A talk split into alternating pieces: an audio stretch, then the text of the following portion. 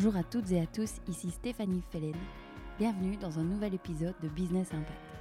Business Impact, c'est un podcast où chaque semaine, j'interviewe des personnalités inspirantes qui, à leur échelle, changent le monde grâce à leur business. Ensemble, nous décortiquons leur stratégie, leur vision du monde et de ses enjeux, leurs outils, leur expérience de terrain, comment ils ont démarré, par où ils ont commencé pour créer ou rendre un business durable et à impact positif. Qu'il s'agisse d'approvisionnement, de production, de logistique, de marketing, de branding, de mobilité, de label, de financement, nos discussions ont pour objectif de vous donner les clés pour rendre votre business durable. Alors je vous préviens, cet épisode est un concentré d'énergie et de passion. Aujourd'hui, je vous emmène à la découverte de la passion de la bière avec le fondateur de la bière Léopold VII, Nicolas Declerc. Si l'épisode vous a plu d'ailleurs, n'hésitez surtout pas à le faire savoir directement à Nicolas. Il vous donnera ses coordonnées en fin d'épisode et aussi à me le faire savoir en laissant une petite note 5 étoiles, particulièrement sur Apple Podcast et en le partageant autour de vous. c'est à 17 ans que Nicolas a annoncé à ses parents qu'il serait brasseur. Poussé par ses parents à faire de vraies études, le voilà 6 ans plus tard, ingénieur brasseur. Après quelques années de vie à Madagascar, il décide avec son épouse de lancer sa propre brasserie la bière Léopold VII était née. Dès le départ, la durabilité sous toutes ses formes est ancrée dans l'ADN de l'entreprise.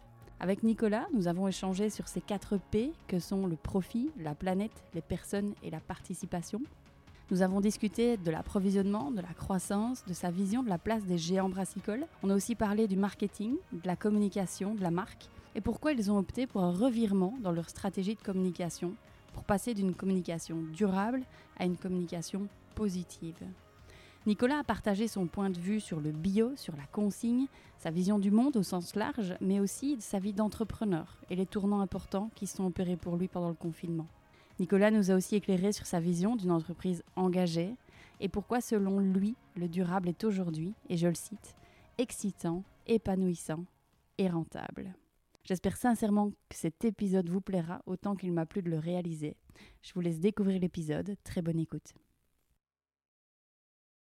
Euh, Nicolas, merci beaucoup de me recevoir euh, ici. Donc, on est euh, chez toi dans les bois. Effectivement. voilà. pas à la brasserie pour aujourd'hui. Ce sera peut-être pour une autre fois. Mais je l'espère, franchement, de pouvoir te faire visiter. Mais là, c'est quarantaine oblige, donc je suis à la maison. Voilà, on garde nos distances, évidemment. On a 12 mètres entre nous. Je pas plus. Hein. Voilà, voilà. Plus. Alors ben Nicolas, j'ai une première question pour toi, avant d'entrer euh, dans le vif du sujet évidemment de, ce qui nous intéresse autour de la brasserie, c'est d'un petit peu euh, prendre du temps autour de, autour de toi. Et en fait, je voudrais euh, prendre un petit peu de recul. Alors si je ne me trompe, si j'ai bien fait mes devoirs, la brasserie, elle a 7 ans. Exact. C'est correct? Cette année ici. Et en fait, je voudrais te demander si tu devais prendre du recul sur les sept dernières années, est-ce que tu pourrais nous partager une anecdote, un moment fort, le moment le plus fort que tu aies pu vivre sur ces sept dernières années ça, c'est quand même vache comme question sans l'avoir pu la préparer. Parce qu'en tant qu'entrepreneur 7 ans, je crois que des moments forts, on en a eu des centaines. Donc, trouver le moment le plus fort, je... En fait, ça va paraître un peu, ça va paraître un peu stupide. C'est pas au niveau carrière, c'est pas au niveau bière, c'est plus au niveau émotionnel. C'est quand mes enfants m'ont dit, papa, est-ce qu'on peut aller à la brasserie euh, samedi pour voir, pour, pour, pour partager cette émotion? Et en fait, en tant que père, et mon épouse qui est actionnaire avec moi, ben c'est un moment où on se dit, tiens, parce que j'essaye de ne pas amener de manière trop intrusive ce projet à la maison, parce que sinon on est vite écrasé par, euh, par le poids euh, d'un, projet qui finalement qu'une personne, qui est la mienne. C'est pas nécessairement un projet ça devient un projet familial, mais à la base, ce n'est pas ça. Et là, quand les enfants disent oui, on aimerait bien jouer avec le Clark et puis aller euh, jouer avec le Clark sur, les genoux, hein, et puis aller sur la salle à brasser, pouvoir démarrer l'empattage, et puis on aimerait bien pouvoir voir les petites bêtes au microscope. Ils adorent, ils passent des heures à regarder les levures au microscope. Pour eux, c'est un monde qui s'ouvre de s'imaginer qu'il y a quelque chose qui vit dans ces cuves, qui dégage du CO2 et puis qu'on peut les voir au microscope et qu'on ne les voit pas à l'œil nu. C'est quelque chose qui est assez, assez émotionnel. Et pour, pour un, franchement, en tant que père, j'ai pas envie de dire en tant qu'entrepreneur, c'est vraiment en tant que père, c'est un moment qui est assez émouvant. Et c'était, j'ai envie de dire, il y a, il y a quoi il y a, même pas un an, c'était mhm. pendant le confinement, juste avant. Donc euh, on y a été en mars. Et puis on a été euh, après le confinement, euh, encore une fois. Et, c'est un moment fort, franchement. C'est un moment qui était beau. Mhm. Donc, voilà. Merci. Nicolas, maintenant je voudrais un petit peu revenir encore plus en arrière. Oui. Beaucoup. Oula, allons-y. Beaucoup, beaucoup, beaucoup. quel petit garçon étais-tu? Est-ce que tu rêvais d'avoir une brasserie quand tu, quand tu étais petit? Alors, là, j'ai toujours été un peu, je crois qu'on aurait, on, dirait un peu un sale garnement, mais gentil. C'est le, quête qui fait tout le temps les, les mille et une bêtises, mais sans réelle méchanceté, mais qui était dans tous les coups fourrés. Je crois que là, avec tous les amis du quartier, on jouait, etc. Bon, ça, on, allait, on allait piquer les framboises chez l'un, on allait de belles trek chez l'autre. Voilà, c'est le jeu. On en a bien profité, mais jamais sans grande méchanceté, mais c'était très très gai. Ensuite, moi, la- le virus de la, de, la bière, je l'ai eu clairement à, à 17 ans, je me souviens très bien, c'était en humanité. C'était à Bruxelles. On devait faire un stage d'ouvrier euh, pendant 15 jours, pendant l'année où on voulait. C'était, bon, moi, j'avais fait pendant les vacances de Pâques. Et euh, dans le cadre de l'école, un stage dans, une, société, on choisissait. Et moi, évidemment, j'avais choisi une brasserie parce qu'à 17 ans, bah, on se Ah, la bière, c'est sympa, hop, on y va et on va s'amuser. Donc, j'avais été chez Cantillon, à Bruxelles, qui est une très, très chouette brasserie à Bruxelles, avec plein de beaux engagements aussi. Et euh, c'était Jean, le fils, il- je crois qu'il m'a vraiment transmis une passion de celle, non pas d'être entrepreneur, parce que ça, mon père est entrepreneur, c'est quelque chose qu'on a, voilà, dans, mais celle de la transformation d'une matière première vers un produit fini, et de, avec ce petit côté industriel qui est au mieux, parce que qu'on le veuille ou non, qu'on reste artisanal, etc., il y a quand même un- une transformation mécanique, biochimique, puisque la cuve d'empattage, c'est de la, finalement, c'est de la, c'est de la, c'est de la biochimie et de la chimie derrière, dans, dans le sens noble du terme, et puis avec un côté, évidemment, euh, naturel, qui sont les levures. Mhm. Donc là, on a, pour moi, on brossait finalement un petit peu tous les spectres de- d'une ligne de production, réception des matières premières, on fait croître l'orge dans le champ, et on va en avoir dans une bouteille, dans un verre, dans un café. Et c'est quelque chose que moi j'ai trouvé assez puissant. Et je, suis arrivé à la maison, je me souviens bien à mes, parents, je dis Ah, maman, je veux devenir euh, brasseur. Elle m'a regardé, elle m'a dit Aïe, aïe. On est mal barré. Et puis, et puis il m'a dit Écoute, essaye de voir s'il n'y a pas des études pour devenir brasseur, parce qu'évidemment, c'était brasseur, fin de mes études à 18 ans, j'allais travailler dans une brasserie, j'allais apprendre. Bon, ma mère et mes parents ont eu le, le bon goût d'essayer de me motiver à faire ingénieur euh, agronome. Voilà, c'était. Je une- me demandais, Voilà. j'avais, j'ai fait mes, mes petites recherches hein, euh, sur toi, euh, euh, ingénieur Voilà. brassicole. C'est comme Mais- ça, ça s'appelle comme ça. Donc on, on apprend à faire de la bière, on est ingénieur brassicole, c'est tout à ça. fait, tout à fait. Donc en fait, c'est il n'y en a pas beaucoup. hein. Donc en Belgique, il y a ici, en tant qu'ingénieur, il y a Louvain-la-Neuve, allez, l'UCL et la CALUL. Ensuite, en tant qu'école supérieure, il y a le CERIA et il y a Gand. Donc, euh, et qui sont très très bons. hein. Vraiment ingénieurs brasseurs en tant que tels qui sont spécialisés en brasserie. Donc, et on sort, nous l'UCL, on sort, ça dépend des années, entre 5 et 15 par an. Donc c'est vraiment très peu. Ah oui. Voilà. Et, euh, et on est, on est drivé à faire de la bière. Ça, Et comment, comment as-tu vécu euh, ces cinq années du coup C'est cinq ans? Ben, C'est 6 ans et demi en fait. C'est six ans et puisque demi. c'est 5 ans de bio-ingénieur et puis une spécialisation d'un an et demi. Après, j'ai eu le bon goût de pouvoir euh, essayer de contracter les deux. Je suis parti en Erasmus, machin, bon, toujours un peu foireux. Et donc, j'ai réussi à prendre cette année supplémentaire et déjà le mettre dans des, dans des cursus. Donc, j'ai, vraiment, j'ai fait que 6 mois en plus. Mais, euh, mais donc voilà, ça s'est très bien passé. Et qu'est-ce qui t'a marqué Est-ce qu'il y a quelque chose qui t'a marqué dans ces études euh, par rapport à ce que tu pouvais potentiellement imaginer, tu vois, quand tu avais 17 ans et que tu t'es dit, moi, je veux être. J'ai euh, mis brasse- 4 ans avant de m'intéresser à mes études. tu peux, tu peux, me- tu peux m'en dire Mais- plus? Bio-ingénieur, attends, c'est passionnant, hein, c'est passionnant, mais quelqu'un qui veut devenir brasseur, ok, la géologie, c'est excitant pour quelqu'un qui veut. Bohr, le théorème de Bohr, d'Heisinger, c'est excitant aussi. La chimie physique quantique, c'est super pour quelqu'un qui aime. Et pour un brasseur, ouais, non, c'est un peu dur. Donc là, là j'ai un peu souffert pendant mes quatre premières années de- d'études. C'est pour ça que ça m'a très fort motivé à essayer d'avancer, de, prendre mes cursus le plus tôt possible, parce que je crois que j'ai dû dire au moins 15 fois à mes parents, j'arrête, j'arrête, j'arrête, pas pour moi. Bon, j'ai réussi, tant mieux. Mais, euh, mais j'ai mis 4 ans pour, pour m'intéresser. Après, je le compensais largement en, en sortie, en, En en dégustation. Donc j'ai j'ai très fort pratiqué. hein. Et donc, du coup, te voilà, euh, après 5 ans, 5 ans et demi, du coup, euh, ça, voilà, euh, brasseur, Exact, sans aucune expérience. sans aucune. Donc là, je suis sorti des études, c'était en septembre 2015, je me souviens très bien. Et là, je me suis dit, Nicolas, t'es brasseur, tu peux faire de la bière.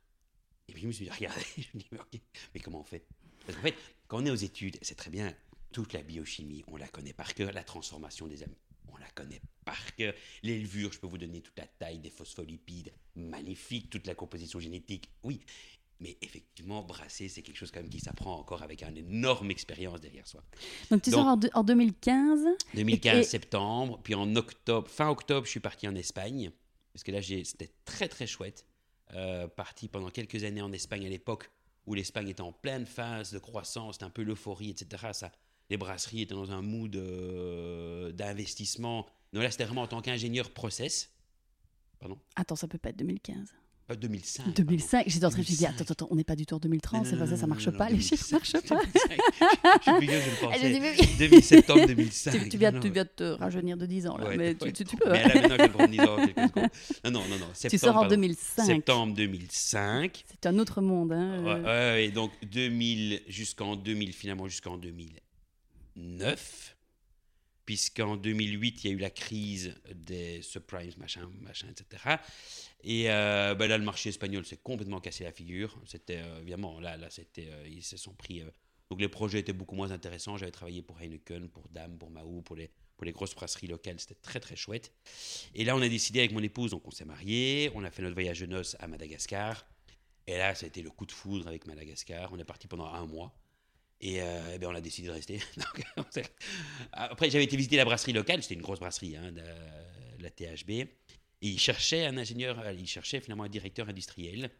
Et euh, le courant est très, très bien passé tout de suite. Ben, mon épouse a travaillé dans un bureau notarial puisqu'elle a fait le notariat. J'étais censé être riche rentier de par mon épouse. hein. L'idée, c'était ça, en fait. C'était, voilà. Quand Et toi, tu suis pouvais marié, jouer, faire de la bière, tout ça. Moi, je m'amusais, mon épouse était l'intellectuelle. Et toujours l'intellectuelle. hein. Mais, euh, mais donc, on est parti à Madagascar. On est tombé complètement amoureux du pays. C'était anti-rabais. Il y avait une brasserie locale avec des très, très beaux projets. Et, euh, et là, clairement, ben, on est dit, ben, on reste. Donc, on a juste rentré en Belgique pour démissionner euh, là où on était chacun. Un mois après, on se retrouvait là-bas. Et là, on est resté pendant 4 ans et demi jusqu'en 2013, hein, puisque c'est mi-2008. Bref, il y a- chaque fois les demi-années. 2013, et c'est là qu'on a démarré la. Donc, en 2013, euh, Séverine, donc on a eu Alizé, notre premier enfant. Euh, et là, on s'est dit, on commence à avoir clairement des petits problèmes éthiques nous-mêmes, parce qu'évidemment, on avait des contrats euh, d'expat, avec tout le côté euh, disproportionné que ça peut avoir par rapport au marché local.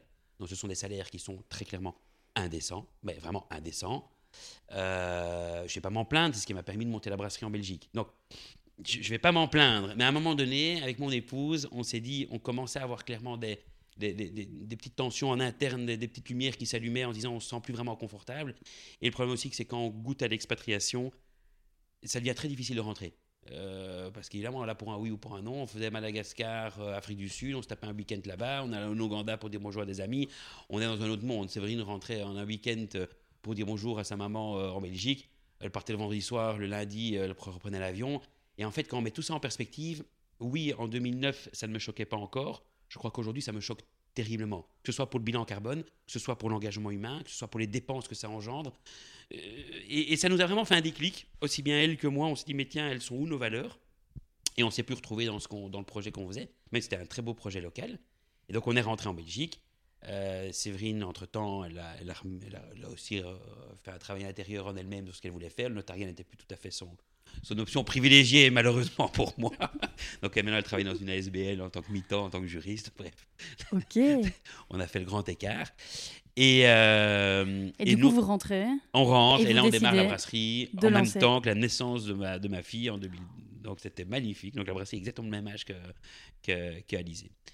Avec, évidemment, euh, comme vision de la brasserie, c'est très important. Donc, on l'a fait avec un associé avec Tanguy. Et euh, la vision de la brasserie, c'est avoir 10 ans d'avance.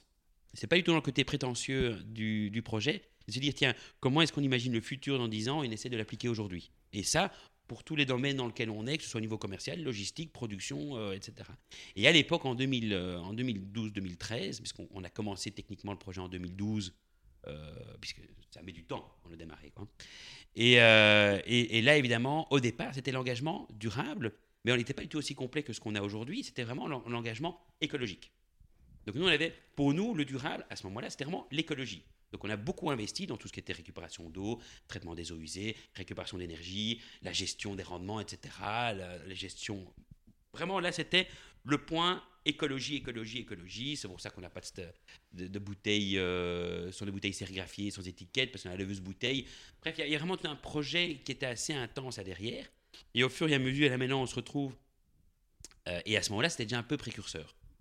Et justement, peut-être revenir juste à ce moment où vous dites, tiens, on va faire une brasserie. Euh, vous commencez par où? Pas réfléchir. Ça s'est fait, ça s'est fait rapidement. euh, tu vois on a mis euh, un vous- an. vous- Pour le montage an. du projet, c'est un an. On, on l'a vraiment démarré en deux, allez, fin 2011. Euh, on a vraiment mis un an pour se mettre d'accord avec les banques, parce qu'il faut bien imaginer que même si on avait un tout petit peu de moyens, Ça faisait euh, partie de mes questions aussi. Oui, c'est des investissements qui sont assez importants. Les banques, on est post 2008. Euh, faut pas oublier qu'en 2011, elles sont pas encore tout à fait remises et elles sont même, en- en- elles sont même presque pires. Donc ça n'a pas été évident de trouver les financements euh, qu'on voulait. Après, euh, la, la banque nous a suivis, c'était Crélan chez nous. Euh, financer pour eux à ce moment-là le côté durable, écologique. hein. C'est pour ça que le durable n'est pas encore complet, mais le côté écologique, c'était pas quelque chose qui était acquis. Aller dire, voilà, on va mettre 50 000 euros en plus pour un récupérateur de vapeur. Bah, quoi Mais non. Mm, mm. Je dis, mais oui. Un Oui. jour, ça va être rentable, regardez, etc. On est déjà dans la notion de rentabilité. Oui. Donc, c'était déjà quelque chose d'important. Alors qu'aujourd'hui, les banques, euh, à la limite, Aujourd'hui, on rentre un projet durable. C'est c'est ac- accepté. Et si cet indicateur durable n'est pas dedans, il tire une sonnette d'alarme. C'est- c'est- Mais c'est magnifique. En 8 ans, c'est, allez, en 7 ans, c'est quelque chose que je trouve qui a très très fort. J'étais encore avec la banque ce matin euh, par rapport à tout ça. Et en fait, oui, ça a très très fort évolué euh, les mentalités. Bon, après, moi, j'ai pas un, un- un spectre exhaustif des banques. En tout cas, je sais que Crélan et certaines autres banques sont particulièrement attentives à ça. Je ne sais pas tous. Mm, mm. Euh, voilà, mais en tout Bah, cas. on voit en tout cas aujourd'hui une tendance clairement dans la, clairement. dans la finance et dans le, les financements d'aller vers ce type de projet. Donc, euh, donc voilà. Et, euh, et du coup, alors je voudrais, avant d'entrer peut-être vraiment dans le, le- le cœur du sujet de, tu vois, de, de comment vous faites concrètement cette, c'est- c'est- cette durabilité, cette écologie, on va voir comment, euh, comment, comment toi tu l'appelles. Euh, je voudrais bien savoir encore une petite question sur toi, toi personnellement, C'est c'est toi-même. personnel, hein. Tu, tu- Ouais, tu me mets tout ouais. nu là. Oui, je sais. tu ne m'en veux pas, j'espère. Mais pas du tout. Euh, Mais c'est c'est quoi rare, c'est rare, c'est rare. C'est- C'est c'est quoi, euh, c'est c'est quoi être, euh, comment je peux t'appeler C'est quoi ton, je peux t'appeler, tu es fondateur? Tu- On peut, on dit fondateur. Alors mon titre on c'est dit si- passionné d'être founder, fondateur passionné. Fondateur passionné. Voilà. C'est quoi au quotidien d'être le fondateur passionné de la bière Léopold VII Elle ressemble à quoi tes journées? Est-ce que tu as des rituels? Est-ce que tu es genre, euh, tu vois, le mec super organisé Euh, Ou bien est-ce que tu... Regarde autour de toi. Oui, les Il y auditeurs a des ne enfants voient qui vivent. pas où Il y a suis. enfants qui vivent dans la pièce. Et, et c'est- quoi, euh, c'est tu vois, en tant que directeur, hein, on peut dire ça hein, quand même, euh, de fondateur. C'est quoi ta journée type euh? Mais ça a beaucoup changé. En fait, ça il y a eu un énorme virage. Donc, il y a eu deux virages pour la Léopold 7. C'est en 2018 quand j'ai repris avec Séverine les parts de mon ancien associé. Donc là, j'étais tout seul dans, dans le bateau. Donc là, ça a été. En 2008, l'année a été difficile pour nous. On a dû réinjecter beaucoup d'argent. Bref, ça a été un moment, comme tout entrepreneur, il y a des hauts des bas. Là, c'était clairement un creux de la vague et on a bien remonté. Et alors, 2020, c'est le, le confinement. Là, c'était un, un tournant qui. euh, Je pas mentir, hein, le- les 15 derniers jours de mars, ça n'a pas été les moments les plus drôles de, de l'existence d'un brasseur qui se voit son marché se fermer, obligatoirement. Bam, ou en tout cas une partie de son marché, 50%, euh, qui à l'époque, on n'avait pas encore tous les accords interbancaires, etc., et carences banques, on ne savait pas si on allait pouvoir mettre le personnel en chômage technique. L'État a mis quand même 15 jours avant de, de communiquer de manière de, manière, de manière assez. Donc pendant 15 jours, on est dans une, dans une expectative qui est quand même assez douloureuse, en train de dire ok, voilà, j'ai X euros sur le compte, euh, ben, ça va me permettre de tenir, euh, s'il n'y a aucune aide, euh, X mois, et après, elles viennent que pour. Après, il y a eu les aides, donc on a réussi à mettre une partie du chômage technique, on a réussi à s'en sortir assez bien. Vous êtes combien dans la brasserie On est pose- sept. Vous êtes sept. C'est une toute petite PME, hein, on est tout, Oui, tout, mais- tout petit. hein. Et euh, plus euh, tout ce qui est marketing, communication, mais ça c'est outsourcé, entre guillemets, ça c'est euh, des indépendants. Oui, c'est ça. Et donc, en mois de mars, ça a été- c'était un moment assez douloureux, la tête dans le guidon, comme tout le monde, je crois. Mais avril, ça a été un moment assez intense pour moi, euh, puisque j'avais rien à faire. Alors, ça m'est jamais arrivé. J'avais, entre guillemets, plus rien à faire. On avait gonflé des stocks à bloc à la brasserie au mois de mars. On s'est dit, Brrr, on y va, on gonfle. Puis, en me disant, j'espère qu'on va pouvoir mettre tout le monde en chômage technique, j'ai mis tout le monde en chômage technique. Et donc, en fait, je ne faisais plus qu'assurer la logistique. Puisqu'il n'y avait plus de production, le stock était là, et on ne faisait plus que que, que vendre. Et c'était les. Il n'y avait plus que les GMS, donc les grandes surfaces. Donc c'est une facilité des concertants. Ils commandent 10 palettes, on prend 10 palettes, met dans un camion, transporter, les envoie. Donc c'est- même pas très très difficile. On ne peut plus visiter les clients, on ne peut plus visiter les supermarchés, on ne peut plus rien faire. Mhm. Donc moi j'allais à la brasserie de 7h du matin à midi, 1h, euh, dans ces eaux-là, puis je revenais à la maison. Et puis là, c'est mon épouse qui travaillait l'après-midi de, de 2h à 5h. Et moi, j'ai vraiment pris un plaisir énorme de partager du temps avec mes enfants. Et de revoir finalement cette organisation. On a dit, mais on peut très bien se réinventer. On peut très bien prendre le temps pour soi. C'est finalement, ce ne sont que des freins. Nous-mêmes, nous mettons nos propres barrières et qui sont. Et ce confinement a été pour moi une révélation assez intense. Et j'ai vraiment pris le temps, parce que j'étais tout seul à la brasserie, c'est un vide énorme. Hein. Parce que d'habitude, il y a du bruit, y a, on entend les chaudières, on entend les, les, les, les lignes d'embouteillage, clac, clac, clac, clac, clac, clac, clac, il y a une émotion. Ah non, un vide, mais vide. Oui, vraiment abyssal. Et, euh, et ça m'a repris, me dit, mais c'est quoi notre vision? C'est les 10 ans d'avance. C'est quoi nos valeurs? C'est les 4 pays durables. C'est quoi notre mission C'est le Belgian Born Locally Brewed. Donc nous, on n'est pas là pour faire de l'export. Dans l'empreinte carbone, on s'est imposé 185 grammes de CO2 par bouteille. Donc nous, la Léopold 7 ne va pas plus loin que Paris. Point. Les canettes peuvent aller un peu plus loin parce que c'est plus léger, l'empreinte carbone est différente, etc. Mais au meilleur des cas, on va jusqu'à Bordeaux. Voilà. Mais euh, après, l'export est important. Donc c'est l'idée de s'aller le brasser localement. Mhm. Donc euh, nous, la Belgique sert pour Fra Benelux autour de chez nous, et puis on brasse localement. mais c'est l'occasion, merde. C'est quoi mes limites? Oui, c'est des limites financières, c'est clair, trouvons un bon partenaire, on l'a trouvé euh, pour l'Afrique. Et bien donc, au confinement, je me suis mis à rechercher un directeur euh, pour la brasserie, vraiment le directeur opérationnel qui prenait ma place, en fait mon job. Il fait mon job aujourd'hui. Olivier, qui m'a, euh, avec qui on passe beaucoup de temps et je prends beaucoup de plaisir, ben, voilà, c'est lui qui aujourd'hui fait mon rôle. Et moi, aujourd'hui, ben, je peux me permettre d'être 7 jours en quarantaine. Donc d'aller au Ghana pour voir le marché, pour monter une brasserie sur place, d'aller au Maroc monter une brasserie sur place. S'il n'y avait pas eu le confinement, tu ne serais pas euh, l'homme que j'ai euh, ah, devant moi euh, aujourd'hui. On se serait vu à la brasserie. Oui. J'aurais été dérangé certainement 14 fois au téléphone. J'aurais certainement eu deux mails parce qu'il y avait un problème logistique. Voilà, c'était mon quotidien parce qu'il y avait trop à un moment donné. Et en fait, ce confinement, on s'est dit mais merde, c'est quoi tes pro? Ok, t'as une belle brasserie avec des chouettes valeurs, mais les tiennes, c'est quoi tes valeurs à toi, Nicolas? Mhm. Et moi, dans les valeurs, il y avait la famille et, et, l'ambition des projets. Et donc, il faut se donner les moyens de mhm. l'ambition. Oui, c'est douloureux aujourd'hui investir dans un directeur qui est quand même un certain niveau, dans un très très bon niveau. C'est un coût qui est important pour une petite structure comme nous. En période de confinement, oui, c'est sportif. Mais j'ai été très très très impressionné de la qualité des gens qui ont postulé parce qu'il y a ces valeurs finalement qui sont derrière, vraiment des gens d'un très très haut niveau, qui ce confinement leur a permis aussi de se remettre un peu en perspective par rapport à leurs valeurs, que je crois que je l'aurais fait l'année passée, j'aurais pas eu ces personnes-là. Parce qu'ils se disent aussi, moi, je suis drivé à fond chez Coca ou chez InBev ou chez, euh, chez Schweppes ou, euh, ou whatever, ce qu'on ce veut, mais ils sont là mis sous pression et ils s'éclatent dans leur job. Et ce qui s'éclate dans, les dans tous les autres indicateurs, c'est chacun son, chacun son, je suis pas là pour donner des leçons, mais je me donne des leçons avant tout à moi-même. Donc c'est pour ça que quand on me demande quelle est la personne qu'on a devant soi, ben, elle a fort changé en un an. Finalement, euh, le, directeur que tu es, le fondateur passionné que tu es... je suis pas directeur, non, tu n'es plus fondateur passionné. Le, fondateur passionné que tu es n'est plus celui euh, de l'année dernière, qui est peut-être aujourd'hui euh, celui que tu aurais toujours voulu être, et tant mieux. clairement. Je crois que c'est celui, c'est celui que tout entrepreneur aimerait bien arriver un jour c'est d'avoir le temps de faire des choses qui nous plaisent. Oui, et de déléguer ce qu'on n'aime pas. Et ce qu'on n'aime pas. et c'est pas, tellement, non, c'est pas tellement déléguer ce qu'on n'aime pas. C'est déléguer là où les gens sont meilleurs que soi. Voilà. Et ça a, été, ça a été justement au mois de. C'est mon épouse qui m'avait fort motivé à le faire. Elle s'est dit Mais c'est quoi tes forces, tes faiblesses? Moi, je me lève pas le matin en me disant J'ai envie de massacrer le monde parce que j'ai envie d'être le meilleur commercial. Moi, j'aime la technique, j'aime le brassage et j'aime développer des nouveaux projets. Mhm. Là-dedans, je suis bon. Mais moi, le matin, aller driver les commerciaux en disant Waouh, pas. Je m'y reconnais pas. Olivier, c'est un gars qui le matin en se disant Bingo, on va aller voir trois nouveaux clients. Celui-là, il m'a refusé la semaine passée. Voilà les arguments que je vais développer. Je vais l'avoir, je vais le travailler avec les commerciaux. On va y arriver. C'est un challenge. Et c'est tout aussi excitant, voire même plus. Mais chacun son domaine. C'est juste aller chercher les pépites là où on est mauvais. Et moi, voilà.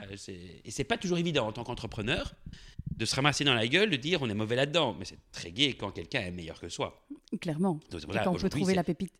Olivier le directeur, et je suis heureux qu'il ait de directeur. Moi, je, suis, euh, je, suis, un homme, un homme comblé. Voilà. Euh, du coup, j'aimerais maintenant, euh, tu as parlé pas mal déjà de ces notions, les 3 P, les 4 P même. J'ai une question pour toi maintenant, plutôt du côté, voilà, tout ce qui est durable autour de la brasserie, sur le, le, comment, le concret, aussi la rentabilité autour de tout ça. J'ai lu, euh, ça fait toujours peur, ça quand j'ai lu, lu, ça mettre les sources. j'ai lu. Quelque part.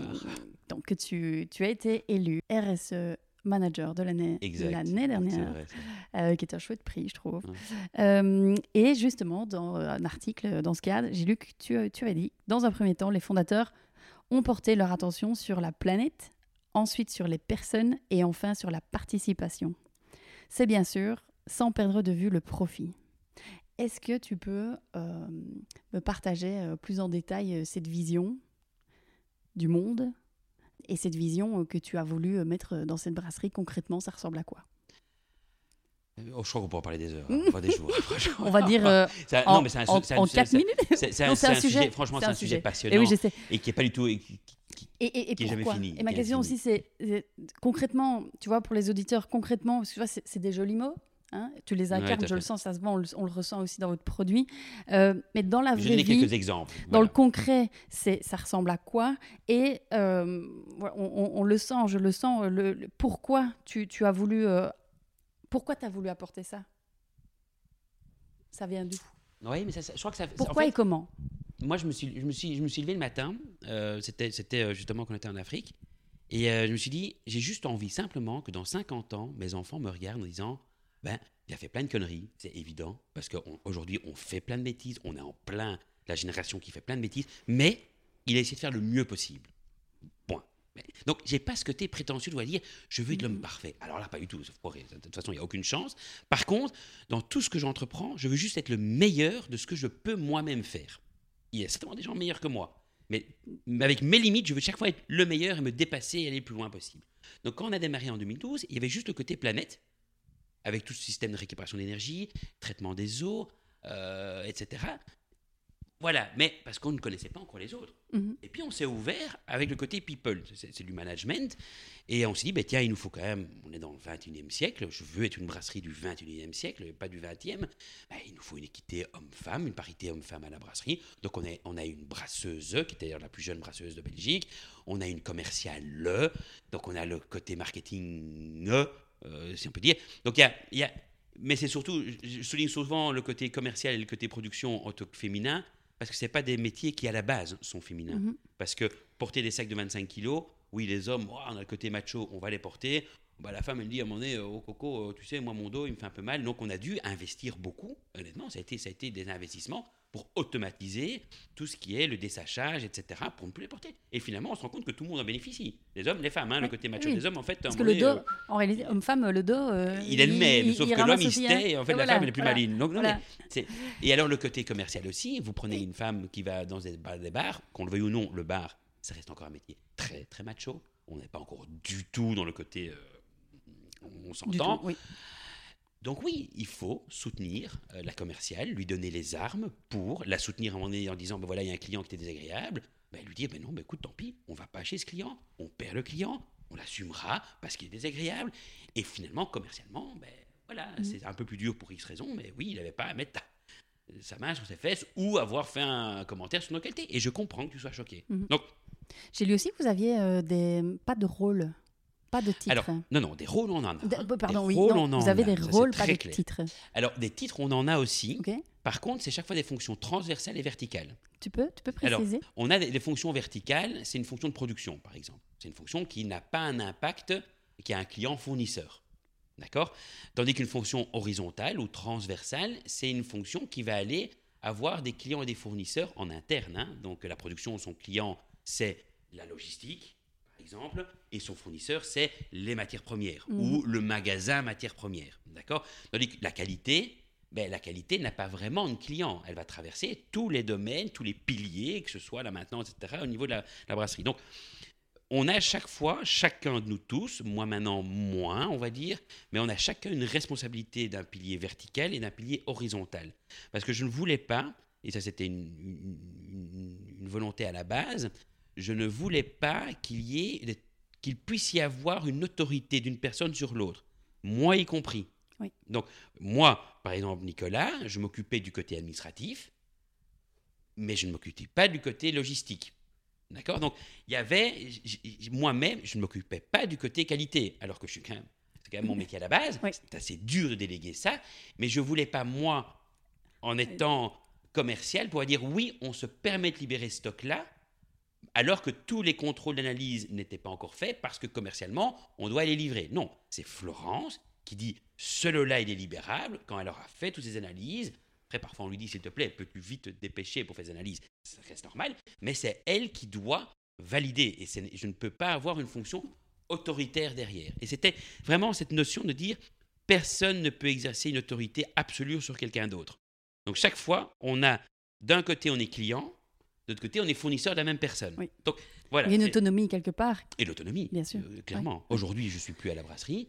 Ils ont sorti de nouveaux produits, mais je suis alors que j'étais, je suis en quarantaine à la semaine passée au Ghana. Ils ont sorti leurs deux nouveaux produits. Je n'étais pas là, mais qu'est-ce que j'en étais? Franchement, j'étais fier de me dire, c'est des, des, gens qui ont entre 21 et 26 ans, ils pilotent aujourd'hui la production de la brasserie. C'est colossal. Mhm. Et qui n'ont pas de formation à la base. Ce sont mhm. des gens qui ont fait IFAPME. C'est très, très, très léger comme formation. Hein. Oui, donc là, ils sont formés. On leur a, on leur a mis des formations à l'UCL pour justement leur donner. Ils sont curieux, ils font des formations en ligne. Il y a vraiment une dynamique assez impliquée, mhm implicatif Non, il s'applique. Il s'applique. voilà. Et, et, euh, et, du coup, pour le côté, euh, pour le côté planète, c'est vraiment quelque chose qui est, qui est dans votre ADN, euh, qui est dans ton ADN depuis le début du lancement de la brasserie. Est-ce que tu peux détailler peut-être euh, tu vois, concrètement, au niveau de la production, tu as parlé de 182 185. 185 grammes de CO2 par bouteille. Par bouteille ça, tu peux détailler peut-être ce type d'action, les autres actions et, et, Alors, par exemple, si on va. Je vais prendre des résumés parce que là, on pourrait avoir des dizaines d'exemples de, de, aussi. Mais si on vient, par exemple, à la brasserie, il n'y a pas de cheminée. D'accord. Donc, c'est souvent ce que les gens associent le plus. On vient, on brasse, il n'y a pas de cheminée, il n'y a pas de vapeur qui sort. Alors que vous allez chez Juppie ou Stella ou n'importe quoi, on voit toujours des grandes. C'est de la vapeur, hein Mais toute cette vapeur qui sort. Ici, non. Ici, toutes les vapeurs sont récupérées, sont renvoyées via un dégazeur thermique dans la chaudière. Et en fait, on récupère tous les, ce qu'on appelle les condensables, mais de manière assez, assez poussée au niveau de la brasserie. Donc, on a au niveau de la laveuse bouteille, comme on n'a pas d'étiquette, on n'utilise pas de séquestrant et tension actif. En fait, pas d'étiquette. Pas d'étiquette. On voulait la laveuse bouteille. Donc, ce qui est très important, c'est qu'on veut être engagé dans les quatre piliers durables. Mais on je veux, et ça c'était une volonté depuis le départ, être maître de l'ensemble de la production.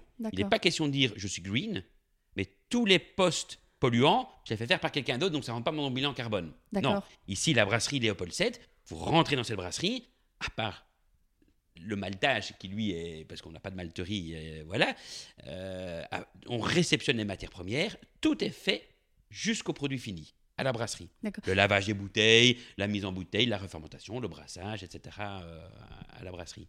Mais donc, ce qui veut dire qu'on a une laveuse bouteille, ce qui est assez rare, hein, pour une microbrasserie, c'est très très rare. Mais on ne voulait pas utiliser de séquestrant en tension active. Si vous prenez votre chez vous la maison, qu'est-ce qui pollue? C'est pas vos toilettes, hein, soyons très clairs.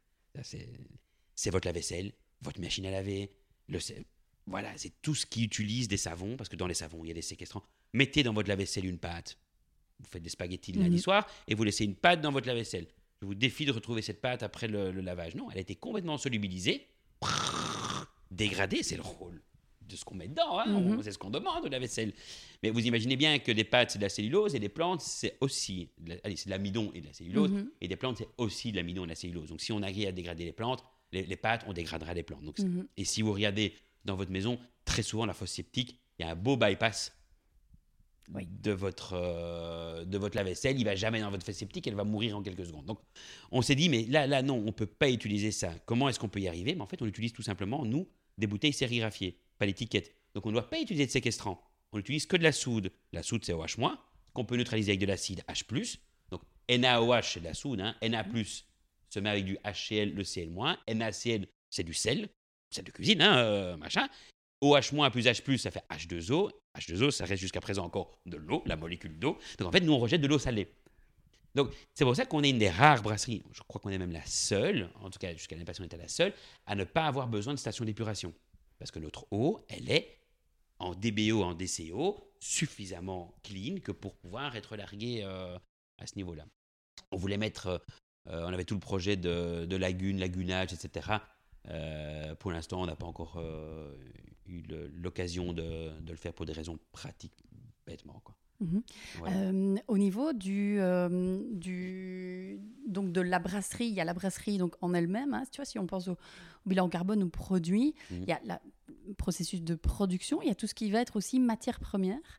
Euh, Ouais. comment Alors, ça se passe euh, chez vous Matière euh, première, voilà. euh, C'était un aussi- énorme dilemme au démarrage. Et juste peut-être pour les auditeurs qui... Il y, aura beaucoup de fans de bière, j'en suis sûre, qui Ouais. sauront comment on fait de la bière. Et je pense qu'il y aura aussi peut-être des personnes qui ne savent pas forcément comment on fait de la bière, qui la boivent sans forcément Ouais. savoir. Donc peut-être préciser rapidement c'est quoi le processus, Oui, je vais qu'est-ce parler qu'on met, quelque- voilà, il y a quoi dans... C'est quoi la recette Alors nous, bière? nous, la, la bière, c'est 93%, ça dépend des bières, mais il veut dire 93% d'eau.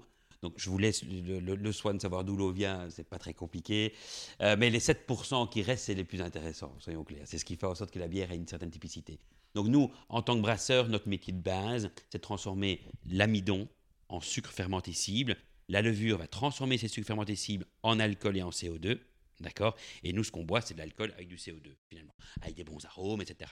Après, les arômes viennent du houblon, il y a l'amertume, etc., qu'on va mettre. Donc, si on prend la salle à brasser, on amène du malt d'orge, de l'orge qui pousse dans les champs, hein, du malt d'orge. On va aller extraire l'amidon, qu'on va aller couper en petits morceaux avec les enzymes. Ça, c'est dans la salle à brasser, enzymes naturelles, hein, qui est présent dans la matière première.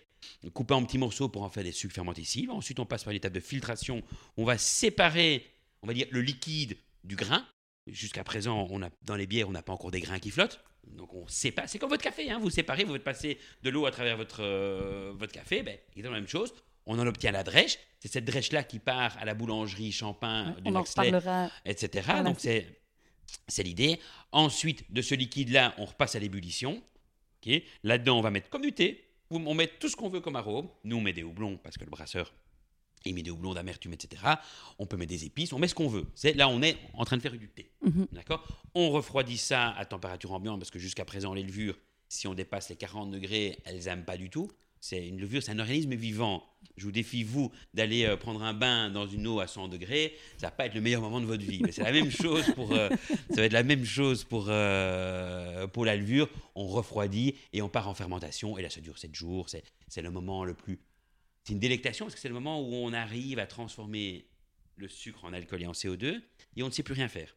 Donc la levure dit, OK, si vous avez bien travaillé, messieurs les brasseurs, eh ben, je me ferai un plaisir d'aller prendre le sucre que vous m'avez donné et le transformer en alcool. Par contre, si vous m'avez donné du sucre de merde, de qualité de merde, ben, vous allez vous brosser, vous ne transformerez pas votre sucre et vous aurez une bière de merde. En gros, c'est plus ou moins ça le message. Et donc, on communique avec un être vivant avec lequel on n'a aucun moyen de communication, si ce n'est la pression, la température, etc. Je trouve Mhm. ça, on est en plein dans le monde du vivant et, euh, et c'est très très intense comme, comme passionnant. moyen. Et ensuite, après, on embouteille, on refermente en bouteille et après, ça devient le, le produit fini. D'accord. Et donc du coup, au niveau des matières premières, c'est un choix essentiel. d'accord. Comment, comment vous, qu'est-ce, quel est ton, quel était ton choix? Eh bien, ça a été une énorme discussion, tout au démarrage de la brasserie, avec Tanguy, encore à l'époque, une énorme discussion, est-ce qu'on se met en bio ou pas? C'était dans Alors. devances mes questions. Voilà. Et, J'aimerais avoir euh, ton avis là-dessus. Et c'est encore, c'est en- là, je crois que c'est un sujet sur lequel on pourrait parler pendant des heures aussi. Et nous, on a décidé de ne pas se mettre en bio. Mhm. Pourquoi? Le- On va dire le, le sujet, on va, on va essayer de le résumer très, très fort. Le bio en Belgique n'est pas possible. euh, Pardon, le bio en Belgique, c'est pas possible de l'avoir chaque année. Au niveau des matières premières, je parle local. D'accord. Parce qu'il fait beau, il pleut, il fait beau, il pleut. Développement de fusariose, et de fusarium, fusariose, mycotoxine, gushing. Donc, en Belgique, certaines années vont pouvoir faire du bio. D'autres années, ça va être beaucoup plus difficile, avec des pénuries. Donc, si on veut assurer une production 100% bio tout au long de l'année, et tout au long des années et des décennies, ben, il y a beaucoup, beaucoup d'années où on va devoir acheter soit les matières premières en Espagne, soit même, on a vu, en Nouvelle-Zélande, en Australie, etc. Sur des marchés mondiaux. Et nous, Léopold VII, on s'est dit, et là, on a commencé à réfléchir sur les 4 P. Et, et c'est vraiment, c'est là où on s'est dit, tiens, est-ce que le bio, c'est un sujet délicat, c'est un sujet que je sais conflictuel, donc tout le monde, il y en a des oreilles qui vont criser. Le bio, en, en résumé, c'est très bon pour la santé, mais c'est pas nécessairement bon pour la planète. Évidemment. Très clairement. Voilà. Et nous, on s'est dit, trouvons le bon, trouvons le bon compromis entre les deux. Donc, on fait partie du programme Terrabrou. On fait partie du programme Prix Juste Producteur. Donc, c'est tous des labels qui assurent une production locale de matières premières. Par exemple, Jolie, Charles-Édouard, la ferme, la ferme du Val Notre-Dame, elle produit notre houblon et notre orge bio. Donc, ça, c'est sûr. Donc, ça mais l'année passée, ben, on n'a pas pu l'avoir parce qu'elle n'était pas de la qualité que- qui était suffisante. Cette année-ci, ça devrait être sans problème. Donc vos matières premières sont locales. Le Ça dépend de ce qu'on appelle local. Elles, elles sont belges de toute façon. Belge, voilà. Voilà. Et tout ce qu'on peut prendre Ça, à la ferme ce- à Notre-Dame, nous le prendrons à la ferme à Notre-Dame, qui est à C'est 3 ce premier choix. Mais en tout cas, il y a un choix qui est posé, D'abord qui est local. décidé, c'est le, Le local. local. Voilà. Le local. Si on peut avoir local et bio, nous prendrons local et bio. d'accord. Avec une rémunération, prix juste, producteur, etc.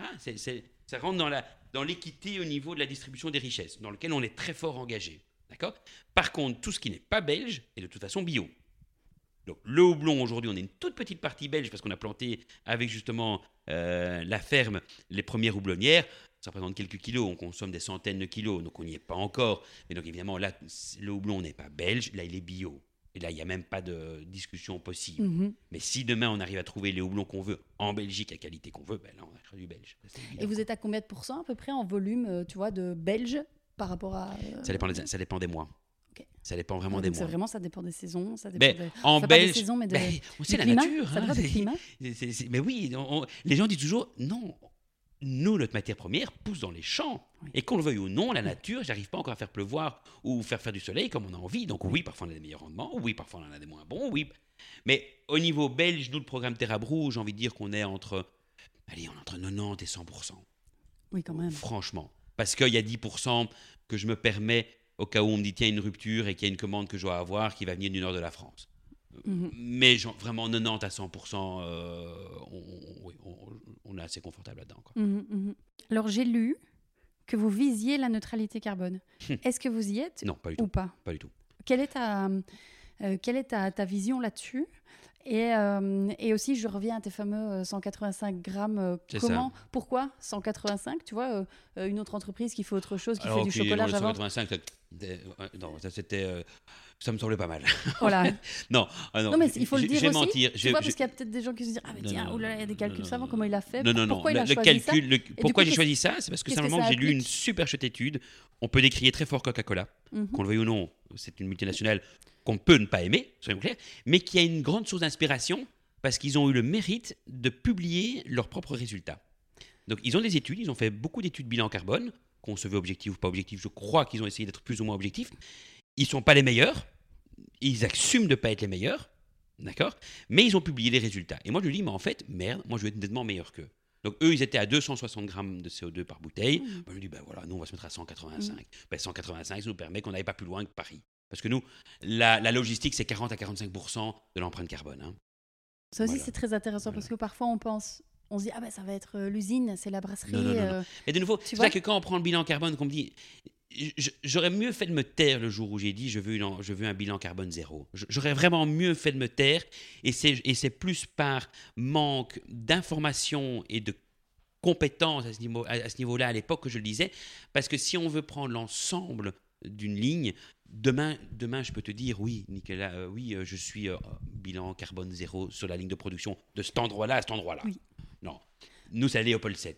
Donc l'ensemble de Léopold 7, avant d'être neutre au niveau logistique, franchement, Mais bien sûr. oui, je peux aller planter trois petits arbres, je le ferai et ça avec plaisir. Mais Mhm. c'est pas, pour moi, ce n'est pas là l'objectif. C'est de se dire comment est-ce qu'on peut optimiser, comment est-ce qu'on peut travailler dessus, comment est-ce qu'on peut s'améliorer, etc. derrière? Donc neutre, je crois que j'y arriverai jamais.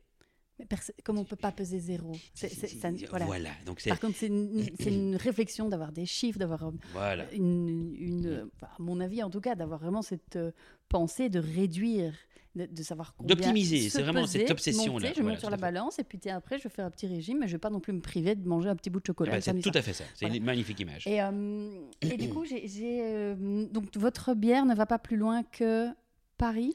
La que bouteille, Ah oui, la bouteille. 7, la bouteille, parce que c'est du verre, Oui, ça on D'accord, c'est lourd. Donc effectivement, ben, nous on met euh, 54 casiers par bout, allez 54 casiers par palette. Ben, on avait estimé, je parle, je, vais, je vais, je vais être assez honnête, on l'a fait une fois cette étude. On, ne Mhm. s'est pas Ah amusé oui. à la faire chaque année parce que ça c'est pas notre métier non, Non. plus. On s'est déterminé nos propres standards. D'accord, ben on dit voilà là Léopold 7 en bouteille, c'est jusqu'à Paris. Point. Et euh, tandis que la canette, qui est beaucoup plus légère, elle en met trois fois plus par palette. Ben là, on avait calculé, là j'ai juste fait une, ra- franchement, j'ai juste fait une règle de 3 par rapport à la logistique. Et comme il y a 40% de, de, les frais logistiques, l'empreinte carbone logistique, c'est 40%, ça avait été déterminé à l'époque, eh ben, on peut aller jusqu'à jusqu'en sud de la France. Et donc, ce qui nous a permis de rentrer chez Carrefour France.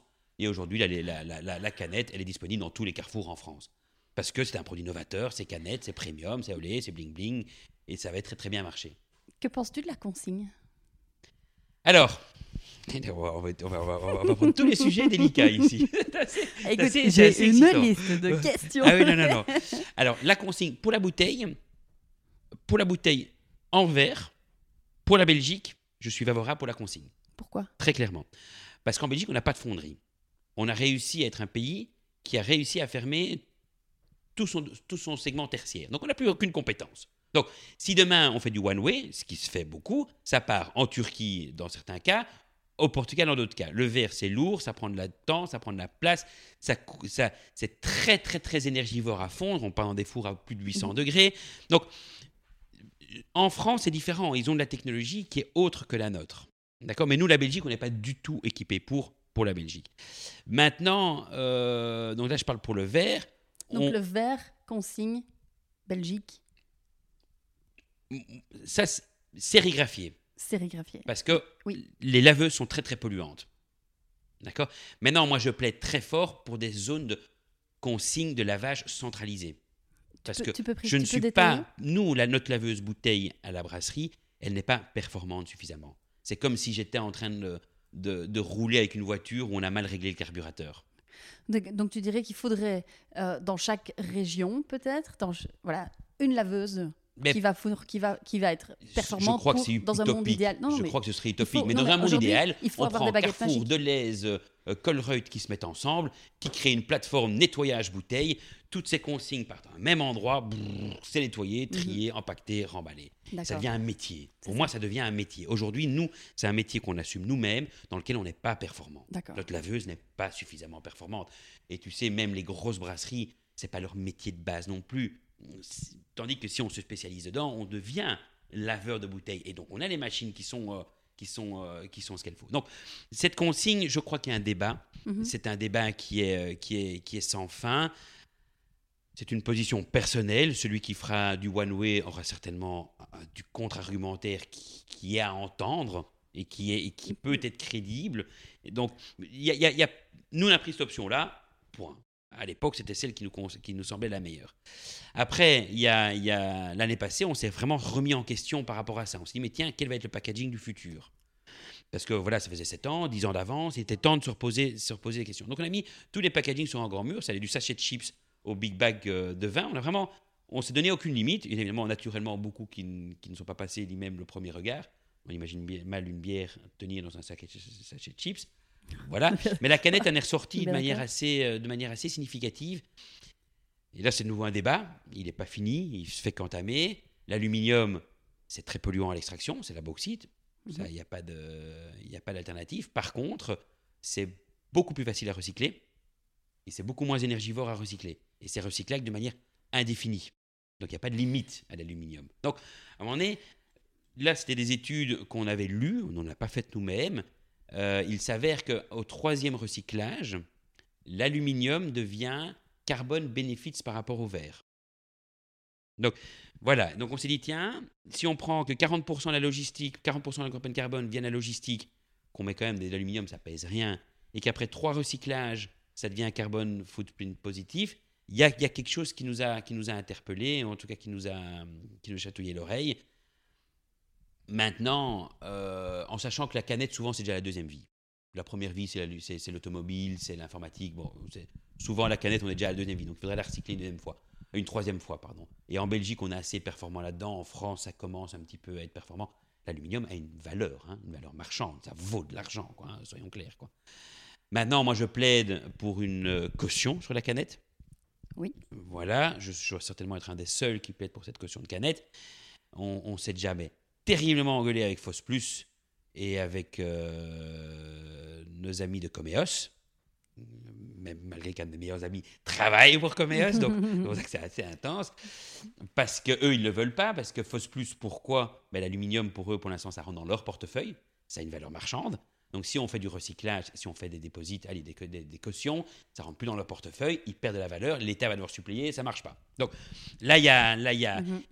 a lancé une, une action parce que ça fait chier tout le monde, cette, cette caution. J'ai du mal à comprendre pourquoi, mais voilà. Et ils ont fait des tests pilotes où ils ont mis, euh, je crois que c'était une quinzaine de communes en Wallonie où on pouvait euh, recycler les canettes. Pour recycler la canette, il fallait la prendre. On avait droit, j'invente, je sais plus de mémoire, imaginons 20 canettes par mois, j'invente, hein, mais je crois que c'était plus ou moins ça, Mhm. imaginons. Il fallait se présenter au guichet de la commune.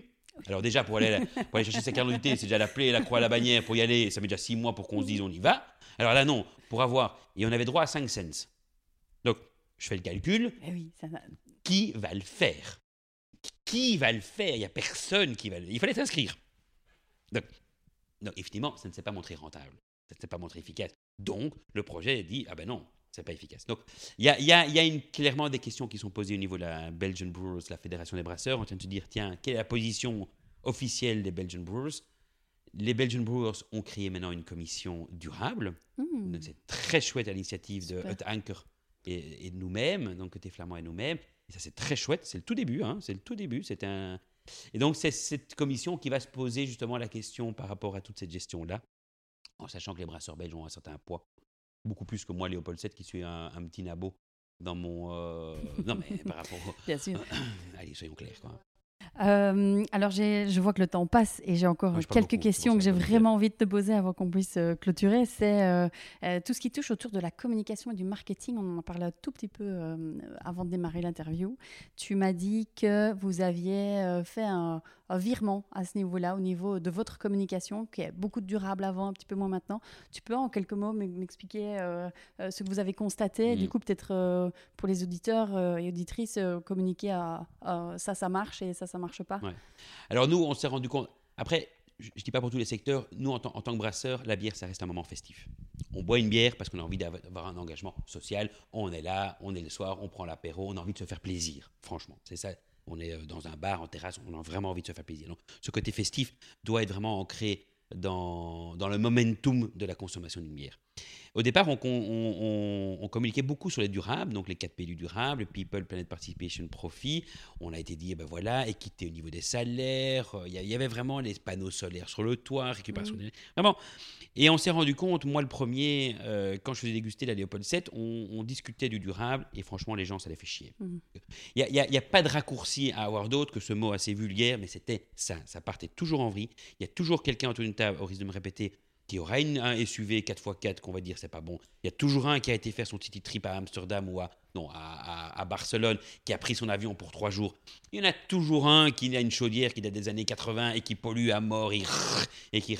Il y en a toujours un qui ne qui fait pas bien son tri et qui n'a pas de compost à la maison, franchement. Donc, autour de la table, on fait jamais rien de parfaitement, et, Mm. mais même moi, même n'importe qui, alors qu'on essaye le zéro déchet, on n'y est pas. Et, et puis merde, on peut pas devenir obsédé, on doit être performant, mais c'est pas. Et donc, ça, ça amenait des tensions autour de la table, et je me rendais compte qu'en fait, quand il y a des tensions, les gens boivent pas. C'est pas con, hein Mais quand on est énervé, ou quand il y a des moments engagés, on ne boit pas. Et je me dis, mais oui, mais moi je suis quoi? Je suis brasseur, moi c'est un moment festif. Et donc on a clairement arrêté ce côté communication, donc ça fait partie de nos valeurs. Si on va sur notre site internet, clairement les valeurs, c'est détaillé, l'engagement People, Planet, Participer, avec des exemples, etc. Mais ce n'est plus une communication proactive sur les réseaux sociaux. Par contre, on va faire une communication positive. Donc, ce qu'on a fait, par exemple, où on utilise maintenant du pain comme matière première avec champagne, Tu peux détailler juste ce Donc, pain Là, là c'était avec, euh, avec euh, le Naxley, donc avec euh, la, la- la ferme à notre ah, donc avec, avec Champagne, mais qui, qui, fait, qui est la boulangerie de, de, de la famille. Mais là, on s'est dit, mais tiens, ils ont des matières premières, ils ont du pain, mais qui est parfois des pains invendus. Ben, on ne peut pas tous les jours nickel. Euh, ben, faisons-en d'un déchet chez eux, faisons-en une ressource chez nous. Donc en fait, on réutilise le pain, ça a demandé quelques adaptations. On a adapté la recette pour pouvoir l'incorporer, pardon. Pour pouvoir l'incorporer, on a adapté la recette. Et nous, les drèches, ils en font du pain. Donc on est vraiment dans l'économie circulaire en plein dedans. C'est assez colossal. Comme euh, après nous, il nous faudra un peu plus de pain, donc on va certainement aller demander à d'autres boulangeries pour essayer d'étoffer, parce que tant mieux pour eux, mais ils commencent à, mieux gérer aussi leur stock, et tant mieux, c'est génial. Mais donc ça veut dire qu'on va pouvoir balayer un peu plus loin au niveau, euh, au niveau de cette ressource, mais c'est l'idée de se dire le déchet de l'un devient une ressource pour l'autre. Économiquement plus intéressant pour toi? Euh, oui et non. Là, là c'est vraiment pas une obsession. Mhm. Au- Aujourd'hui, je, en fait, aujourd'hui, on, on est en bon père de famille. Je crois qu'on n'a même pas mis encore un coup Mhm. derrière cette ressource, aussi bien eux que nous. Oui. On est dans le projet aujourd'hui. On est d'abord dans les valeurs. Après, le P de profit, qui va devoir, à un moment donné, s'intégrer. On est là pour faire de l'argent, soyons Mhm. clairs. Et je ne l'ai pas encore dit aujourd'hui. Mais non, Mais et je veux le dire. on- Et le redistribuer dans les 4P des- du durable, parce que nous, l'argent qu'on fait, c'est pour le réinvestir dans les 4P du durable dans la brasserie, mais on est une société commerciale et on est là pour faire de l'argent. D'accord? Et j'ai pas peur de le dire. Et. euh, mais sinon, ça c'était le projet avec la ferme. Et là, on va communiquer très fort autour. Parce que là, on est dans un momentum positif. C'est c'est une initiative où les gens vont dire Ah, c'est chouette On est dans le bling-bling. Par rapport à tout ce qu'on a fait dans la brasserie, ça représente une virgule. Par contre, pour les gens, ça c'est positif. Donc, si je comprends bien, c'est plutôt chez vous d'aller vers, une, comme tu dis, une communication positive plutôt que sur une, sur une communication durable. Ça rejoint pas mal d'études qui montrent en fait que quand tu veux, euh, quand tu rends quelqu'un fier, ça marche. Quand tu rends quelqu'un joyeux, ça marche. Et plus si coupable. tu rends quelqu'un coupable, Tout à fait. ça marche plus. Ça marche plus. Et puis les gens. communication positive Ce et que pas j'ai expliqué juste avant, questions de bouteille, euh, franchement, je crois que la moitié de tes auditeurs, va, euh, c'est pas leur métier, c'est normal, ne, ne va même pas savoir de quoi je parle. Ouais. Et en fait, ça emmerde les gens. Ouais. Ça les embête. Mm, mm, mm. Et ce que j'ai discuté là-dedans, je suis sûr qu'il y a la moitié des gens qui vont dire Oh, qu'est-ce qu'il a raconté Il m'énerve. Hmm Non, mais voilà, c'est le jeu, c'est normal. Bon, Ouais. ici, peut-être qu'entre professionnels, ils vont. Mais tandis que pour le consommateur final, c'est d'aller chercher tous ces moments sympas et d'aller les, les mettre en avant. Que nos casiers soient en bois, faits par un atelier protégé, ça parle aux gens. Ça... Mais de nouveau, ça fait partie des valeurs tellement normales de la Mhm. brasserie. Mais ça, on va mettre en avant. Donc, euh, le prix juste producteur, ça parle aussi aux gens. Mhm. Donc, euh, mais pas les culpabiliser. Ça, ça, ça c'est. euh. C'est super intéressant. Merci beaucoup pour, euh, pour ce partage. Alors, j'ai, je voudrais t'emmener dans quelques, quelques dernières petites questions plutôt sur, sur ta vision du monde. Alors, première question. Tu, fais, tu fais un montage, après tu coupes sur ta Non, paragraphe. je ne coupe pas. Ah, tu coupes rien? Non, non, non. D'accord. Sa- Sauf l'histoire d'école de mes enfants, Voilà. là tu le coupes. hein. non, et puis même, c'est pas très Euh, grave. de J'aimerais ton avis, euh, ta vision sur euh, la croissance, la croissance de ton entreprise, qui tourne, je pense, fort fort bien, en relation avec une question un petit peu parallèle qui est de que penses-tu des, géants, les, les géantes brasseries de ce monde, euh, dans l'impact positif ou négatif qu'elles peuvent avoir, tu vois? Euh, euh, Est-ce que ma question est claire? La question est claire. D'accord, tu vois où je veux. Ok. Non, je ne suis pas économiste de base, franchement. Tu, tu le sauras beaucoup mieux que moi. Des- là, là tu as étudié tout ce qu'il fallait pour, euh, pour le comprendre. Donc, j'aurais certainement une vision, à mon avis, très détournée de la réalité, mais c'est la mienne. Mais qui est la tienne et c'est ça voilà. qui m'intéresse. euh. Honnêtement, moi, la croissance, je, ne- je ne cours pas du tout derrière. C'est, et et c'est, c'est Maxime un jour qui m'a demandé, mais tiens, pourquoi on doit toujours faire plus? Et, et j'ai eu tellement du mal à répondre à cette question. J'ai dit, mais en fait, pourquoi? Donc, aujourd'hui, on a un objectif ici à la Léopold 7, qu'il est là. On se met environ à 15% au-dessus pour avoir du profit Mhm. parce que c'est le but. Mais on n'est pas là pour avoir une croissance indécente, effrénée à tout prix. Très clairement. Voilà. Par contre, j'aime les projets. Donc aller faire un, monter une brasserie au Ghana, ça me parle. Et là, c'est une croissance différente. C'est des projets qui... Donc... euh, Au service de.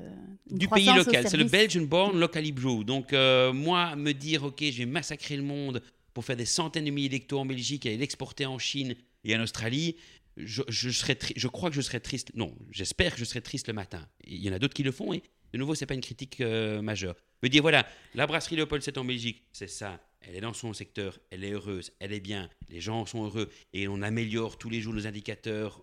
Je parle des 4 P du durable et on essaie d'être de plus en plus performant.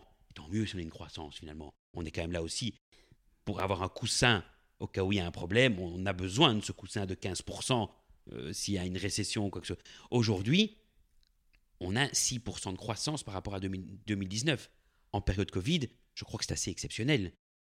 Et je crois que c'est parce que les clients étaient particulièrement fidèles à la Léopold 7. On n'a pas la croissance que certains ont à deux chiffres pendant 5 ans. On fait certainement moins que beaucoup.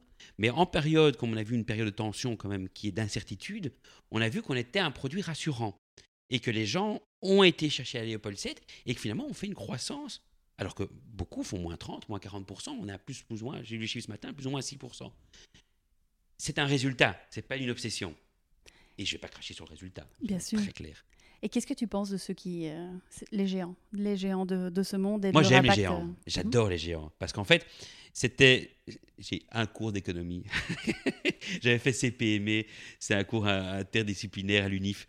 Donc, il y avait des juristes. C'était un, un juriste, un économiste, un, un- un ingénieur. Et on devait monter un projet euh, pluridisciplinaire. Je me suis éclaté. C'était pendant trois ans. Je me suis éclaté. Je comprenais pas grand-chose au, au truc de l'économie. Mais mais il y, a, il y a un prof qui, et ça m'a vraiment marqué, qui est arrivé et qui est arrivé avec un grand bol, avec des gros cailloux dedans. À mon avis, pour vous, économistes, c'est quelque chose qui doit vous marquer. euh, vous devez connaître ça par cœur. hein. Mais Les gros cailloux, c'est des grosses sociétés.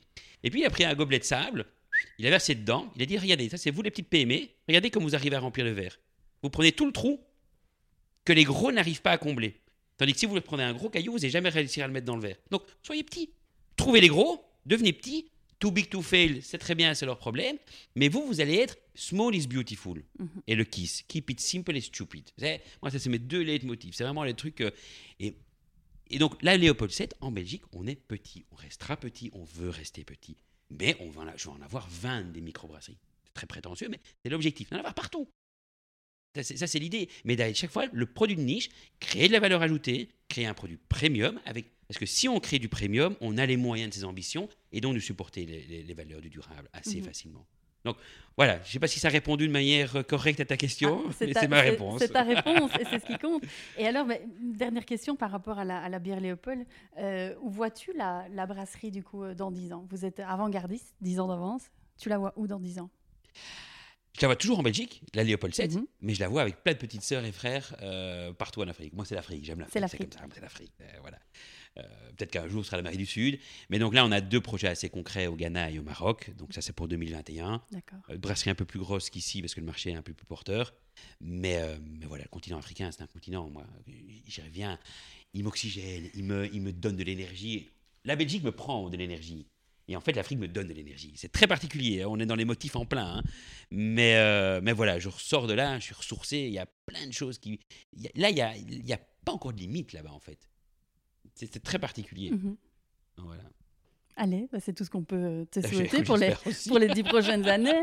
Alors, euh, écoute, on arrive à la fin de, de notre. Ah oui, c'est euh, quoi la fin? Moment, C'est deux questions. Oui. Oh, écoute, euh, j'essaye plus ou moins de jauger, euh, et puis après on fait, on fait au feeling. hein.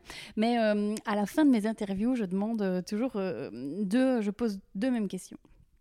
La première, c'est de te demander quels conseils tu pourrais donner s'il y a euh, dans les auditeurs, euh, les auditrices, des gens qui sont, tu en entreprise, peu importe, euh, que ce soit dans le milieu de la bière, de l'agroalimentaire, autre, peu importe, de toi, ton expérience, qu'est-ce que tu pourrais conseiller à une entreprise qui a envie d'intégrer la durabilité dans son modèle?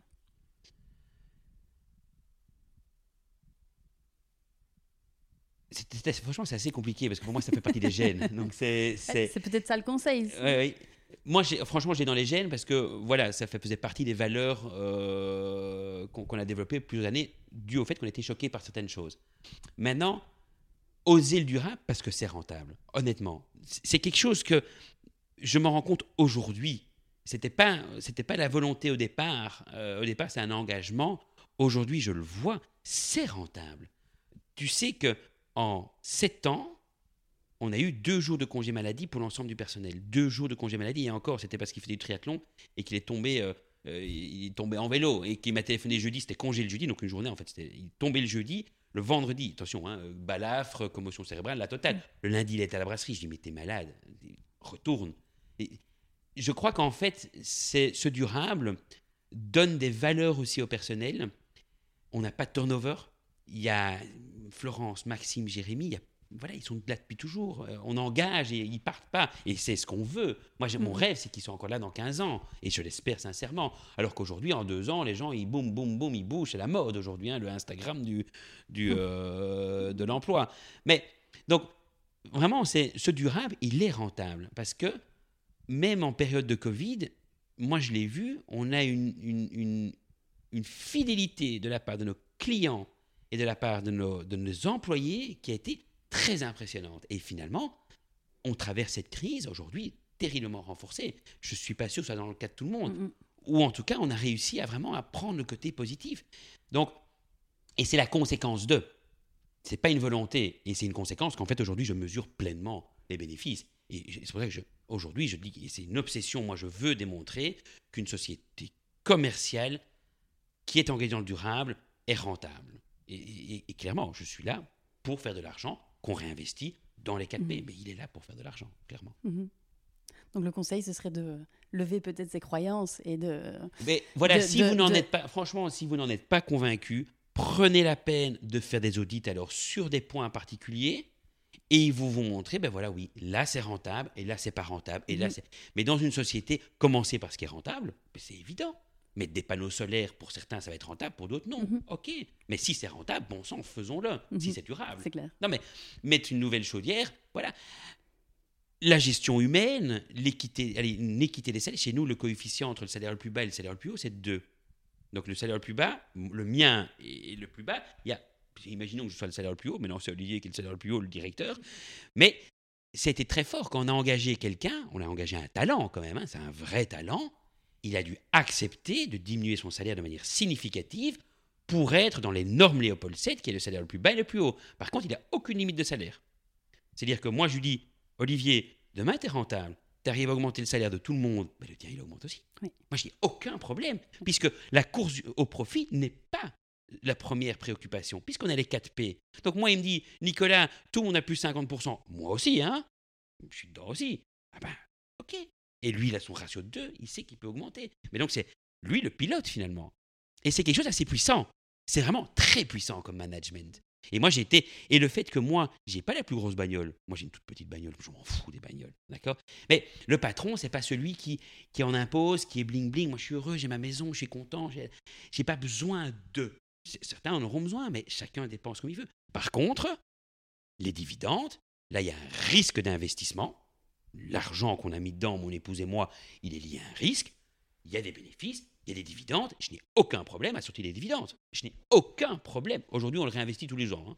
Voilà, donc on ne prend même pas pour nous. Mais ça ne me pose aucun problème et je n'ai je trouve pas ça indécent parce que c'est lié à un risque. Quand vous allez à la banque, voilà.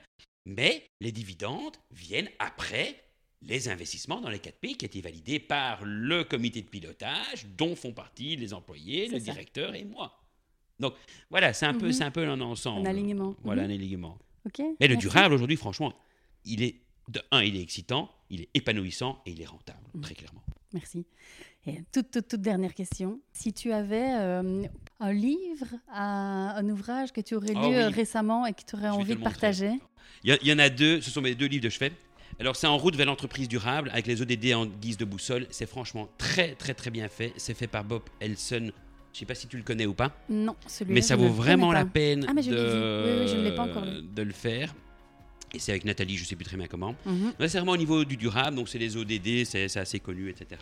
Et ça montre, ça sensibilise vraiment bien. Ça sensibilise vraiment bien et ça vaut la peine de, le parcourir parce que c'est très pratique, avec des exemples, c'est didactique, c'est euh, c'est, euh, mm. il, brosse même certains indicateurs, euh, des boussoles de compétences, c'est très chouette. Et ensuite, l'autre, c'est Becoming Your Best dans le, dans le leadership. Et, euh, et c'est très excitant, c'est très facile à lire, c'est de l'anglais, mais c'est très facile à lire. Et ça, ça permet d'éveiller la curiosité au niveau du leadership. Et un peu ce leadership 2.0, un peu c'est fini avec le, patron, euh, bon, pas de famille, papa autoritaire, bam, où je dis tu fais, je dis tu fais, tu écoutes pas, t'es dehors. En gros, c'est ça, où, tu dois deviner ce que je dis, sinon t'es dehors. Voilà, on, c'est fini ce moment-là. On, est, on est dans. Et je suis sûr que nos enfants nous diront Mais vous, management, c'était encore. Euh, non, c'est nouveau, encore autre chose. Donc, on aura les ringards dans 20 ans. Mais ça, c'est un très chouette bouquin qui, euh, qui franchement, permet de, de bien s'amuser. C'est très simple, c'est 12 principes. Même moi, j'ai réussi à le comprendre. D'accord? C'est 12 principes de base. Attention, hein, c'est 12 principes qui sont hyper simples. Mais je peux te dire que pour les appliquer au day-to-day, c'est quelque chose qui est assez puissant. Hein, parce que vraiment, tu verras à chaque fois, il faut un tout petit résumé avec un petit encart. Même ça, parfois, j'ai pas toujours facile à, le faire. Parce que on a des déviances, on a des réflexes. Et à un moment donné, oui, on se lève le matin, on est de mauvaise humeur. Et on n'a pas le courage d'aller suivre ça. Franchement. Et, puis, et puis, il y a la voix autoritaire qui se met en place. Et, il y a les zones d'alarme du Toco. Attention, hein, là, ça c'est. Mhm. Mais Ok, super. Merci beaucoup. Bah, écoute, je me noterai ça. Euh, J'indiquerai ces deux bouquins. euh, À dans mon les avis, celui-là, il est très, de- ils sont tous les deux très très connus. hein. Oui, oui, oui. pas- c'est pas je mettrai des- dans les, dans les notes de l'épisode. Bah, du coup, euh, ça nous amène à la fin de, de ce moment. Je te remercie infiniment pour tout ce que tu as pu partager. Alors, s'il y a les auditeurs, auditrices qui veulent euh, peut-être te contacter ou en savoir plus sur la brasserie, euh, les réseaux sociaux. les- Léopold7.be, Oui, ça c'est notre site web qui vient d'être fait magnifique, magnifique. où il y a toute l'équipe qui est dessus, un portrait, la semaine passée, hein, attention. Euh, réseaux sociaux toujours, hein, Facebook, Instagram, etc. Voilà. Et toi, personnellement? Et alors moi personnellement, c'est un peu chiant, c'est n de Nicolas, point de Clerc, en un mot CQ, d e c l e r c q arobase léopold7.be. Le plus facile, c'est le mail. Franchement, le téléphone, il sonne trop souvent et c'est le mail et on, et on- on se recontacte par après. Voilà. Et sur les réseaux sociaux, tu es euh, absent. C'est pas moi. C'est pas C'est toi. pas moi, c'est l'agence com qui s'en occupe. Non, mais Donc, pour ton je suis sur LinkedIn, je suis tout ça, mais c'est pas moi qui m'en occupe. Ah, voilà, voilà. Très mauvais. Voilà. Donc, Mais il oh, y a ton email. mail. Il y a ton Voilà. email. Mais après, attention, il me relaye les infos. hein. Mhm. Donc, mon LinkedIn, s'il y a un message, il me relaye l'info, il me dit Attends, t'as un message, vas-y, réponds. Je, je répondrai. Ok. LinkedIn. Super. LinkedIn, Bah, écoute, un tout, tout, tout, tout grand merci. Et alors, bah, j'invite évidemment les auditeurs à aller À la déguster. À la déguster, Dans évidemment. tous les magasins de proximité. Voilà. Et, Passez un euh, bon moment. Les supermarchés. Voilà. Merci beaucoup, Nicolas. Bon, allez, au revoir. Voilà pour l'épisode du jour. J'espère sincèrement qu'il vous a plu. Avant de vous quitter et de vous donner rendez-vous pour un prochain épisode, voici quelques informations qui peuvent vous être utiles. Toutes les notes et références mentionnées dans le podcast sont publiées sur le blog de Business Impact à l'adresse www.business-impact.be. N'hésitez surtout pas à me contacter pour me donner votre avis sur le podcast, me proposer des personnalités inspirantes, des ouvrages, des conférences, que sais-je. Je suis active sur LinkedIn et sur Instagram principalement. Vous me trouverez sous le pseudo Stéphanie Fellen. Si vous souhaitez poursuivre les échanges aussi euh, et vous nourrir davantage de bonnes, de bonnes ondes, vous pouvez euh, aussi rejoindre le groupe Facebook privé dans lequel on échange et on partage les bonnes pratiques en matière de business à impact. Une dernière petite chose avant de vous laisser, si vous avez du plaisir à écouter cet épisode, et je l'espère, laissez-moi une note 5 étoiles, en particulier sur Apple Podcast, sur iTunes, ou écrivez un commentaire. C'est très important pour faire connaître le podcast. Euh, Vous pouvez aussi euh, simplement euh, parler du podcast autour de vous en le partageant à vos amis, vos collègues et toute personne pour qui le sujet pourrait être une source d'inspiration. C'est ce qui permettra vraiment au podcast d'avoir un maximum de visibilité. Je vous dis mille merci d'avance et à très bientôt pour un nouvel épisode de Business Impact.